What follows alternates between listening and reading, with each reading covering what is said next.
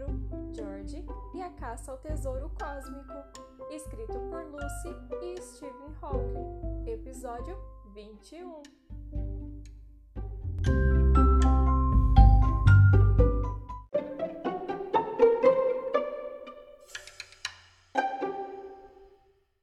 Cruz credo, é o Ripper! gritaram Anne e George ao mesmo tempo. De pé, diante deles, vestindo uma roupa espacial negra, com um visor de vidro negro e um capacete espacial preto, surgiu ninguém menos do que o adversário de Eric, o Dr. Graham Ripper, seu ex-amigo e colega de trabalho que tinha se tornado seu inimigo mortal. Não muito tempo antes, Eric tinha permitido que o Dr. Ripper, que tentava se passar por professor no colégio de George, escapasse para recomeçar uma vida nova em outro lugar. Apesar de ter tentado atirar Eric em um buraco negro e roubar seu sensacional computador, Eric tinha se convencido de que Ripper não deveria ser punido.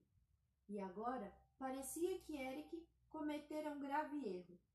Ripper estava de volta, com aquela roupa negra, naquela lua distante, a mil vezes mais apavorante do que quando George e Anne o haviam visto pela última vez. Ripper não estava só. Segurava nas mãos, em concha, algo semelhante a um pequeno animal de olhos vermelhos brilhantes e incandescentes, que arranhava com as patinhas o tecido negro e resplandecente das luvas espaciais de Ripper. Ah, vejam só! Ele encontrou um lindo bichinho peludo aqui neste planeta. N deu meio passo para a frente, mas Eric esticou um braço para impedi-la de se aproximar mais. O bicho nas mãos de Ripper guinchou e arreganhou os dentes. Ripper acariciou-lhe a cabeça. Calma, calma, Pock. Não se preocupe. Daqui a pouco nós nos livraremos deles. Você nunca nos destruirá, Ripper, afirmou Eric, desafiador. Logo atrás dele, George tentava desesperadamente passar um rádio para Emmett. É esse aí o garoto? É esse aí o garoto que da outra vez arruinou todos os meus planos? Você foi muito gentil em trazê-lo até aqui, Eric. Muito bem pensado. E a sua filha é um encanto. Ripper, você pode fazer o que quiser comigo, mas não toque nas crianças. Deixe-as ir embora. Deixá-las ir embora? O que você acha, Pock? Vamos deixar essas crianças irem embora? O problema é que os seus garotos não têm para onde ir, Eric. Pelo menos não tem como chegar lá. Eu sei que vocês estão tentando contatar o seu querido amiguinho Cosmos, pedindo ajuda para fugir daqui. A confiança que vocês depositam nele chega a ser comovente. Mas podem economizar oxigênio, porque POC está emitindo um poderoso sinal bloqueador. O que? O que é esse tal de POC? Ah, o meu querido POC é meu amigo. Lindo, não é? Duas vezes mais poderoso do que o cosmos e tão menorzinho. Na verdade, pode-se afirmar que POC é um cosmos em miniatura. Eu o disfarcei de hamster. Afinal, quem imaginaria que escondido em um hamster existe um poderoso supercomputador? O que? Você construiu uma nova versão do cosmos? O que você acha que eu fiquei fazendo todo esse tempo em que eu sumi? Você achou que eu ia simplesmente esquecer tudo o que aconteceu? Achou que eu o perdoaria? O perdão é dom de quem tem sorte, Eric. Gente como você. Gente que consegue tudo o que quer.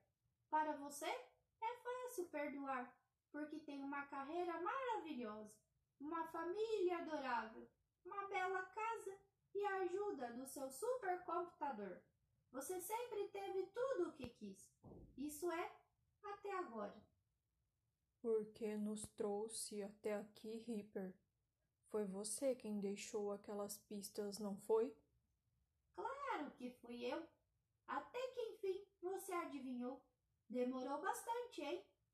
Há séculos estamos enviando mensagens para Cosmos.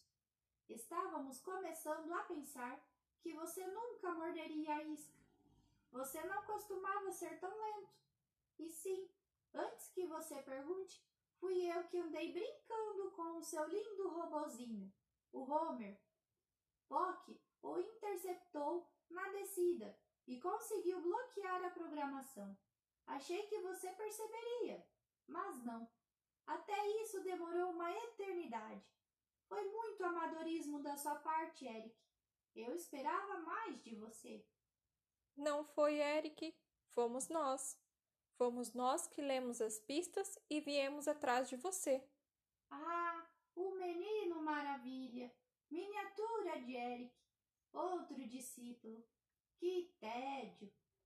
Não chegue perto, George, e continue tentando contatar Cosmos. Não creio que essa miniatura de computador seja tão potente como Ripper afirma.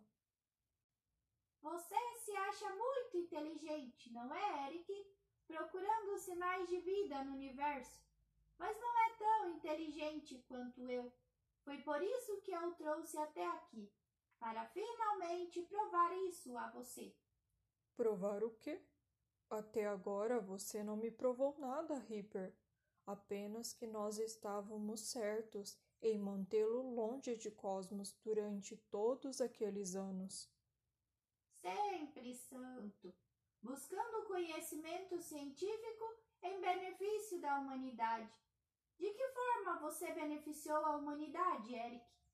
Não é a sua preciosa raça humana que está destruindo o belo planeta em que vive? Não seria melhor simplesmente ajudar as pessoas a conseguirem seus objetivos mais rápido?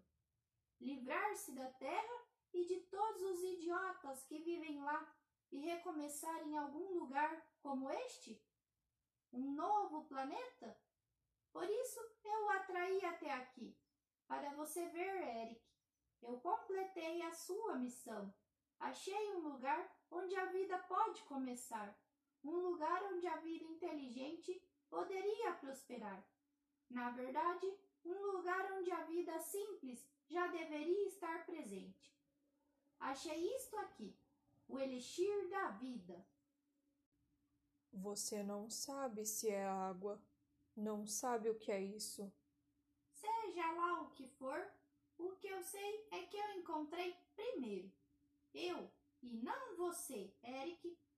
Eu descobri o novo planeta Terra. É meu e eu controlo o acesso a ele. E quando a Terra finalmente explodir, eu também controlarei toda a raça humana. A essa altura, os olhos do hamster cósmico faiscavam como fornalha ardente, e ele arranhava, agitado, enquanto Ripper falava. Eric balançou a cabeça. Ripper, Ripper, você é um grande fracassado. Eu não sou um fracassado. Eu estou ganhando. Não, não está não. Então você não gosta da humanidade? Acha que nós estragamos o planeta? Preferiria guardar só para você todo o seu conhecimento científico e não o compartilhar com as pessoas e talvez cobrar caro por ele? Isso o torna um grande fracassado. Você se isolou de tudo que é bom útil, interessante e belo, na verdade, de tudo que é humano. Por exemplo, veja essa sua versão de cosmos. É nojento e eu desconfio que o seu POC está trocando a pelagem. POC pareceu insultado. Furioso, Ripper se balançava para frente e para trás nas botas espaciais.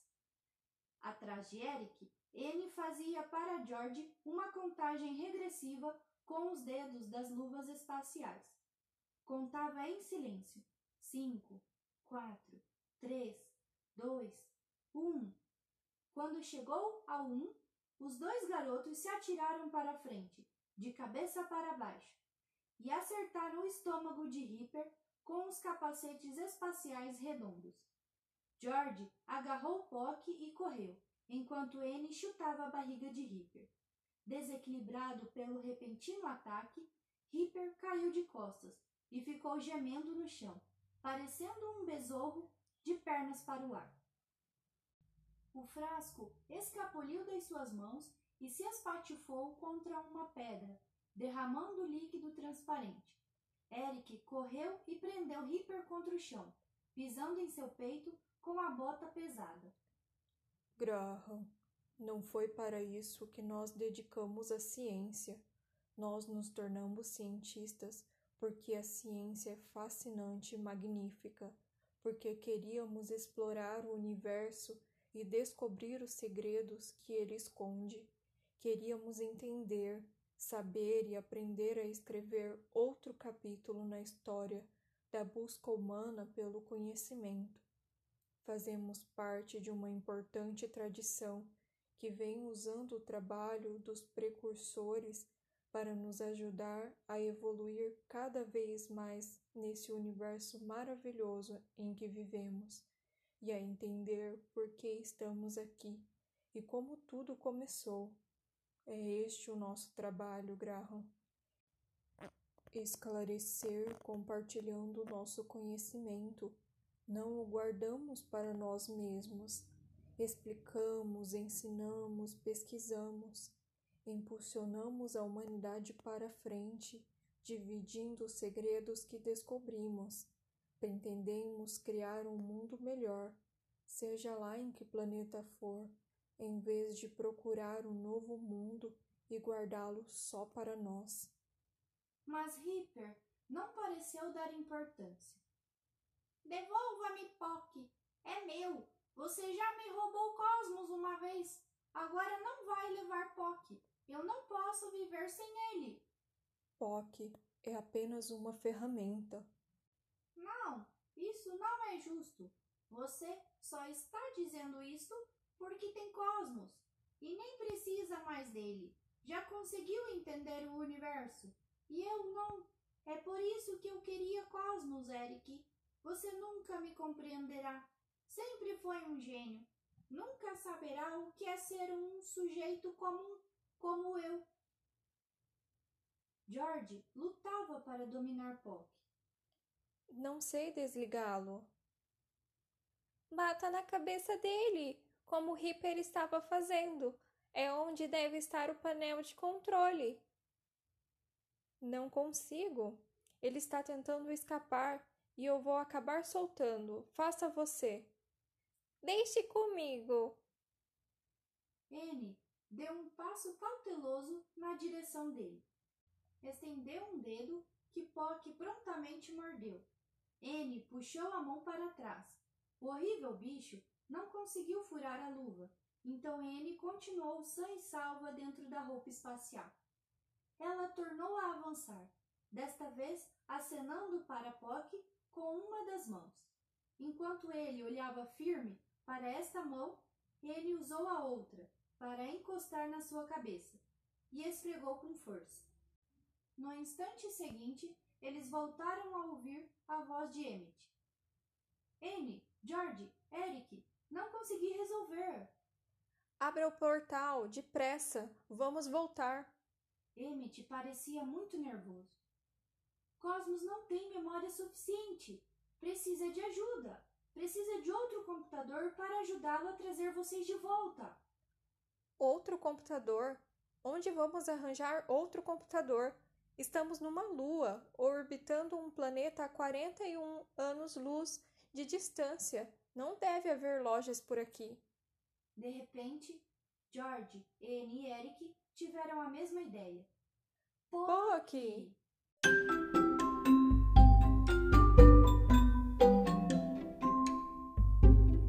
Essa foi a história de hoje. Esperamos vocês no próximo episódio. E não esqueçam de curtir e compartilhar com seus amiguinhos. tchau. tchau. tchau.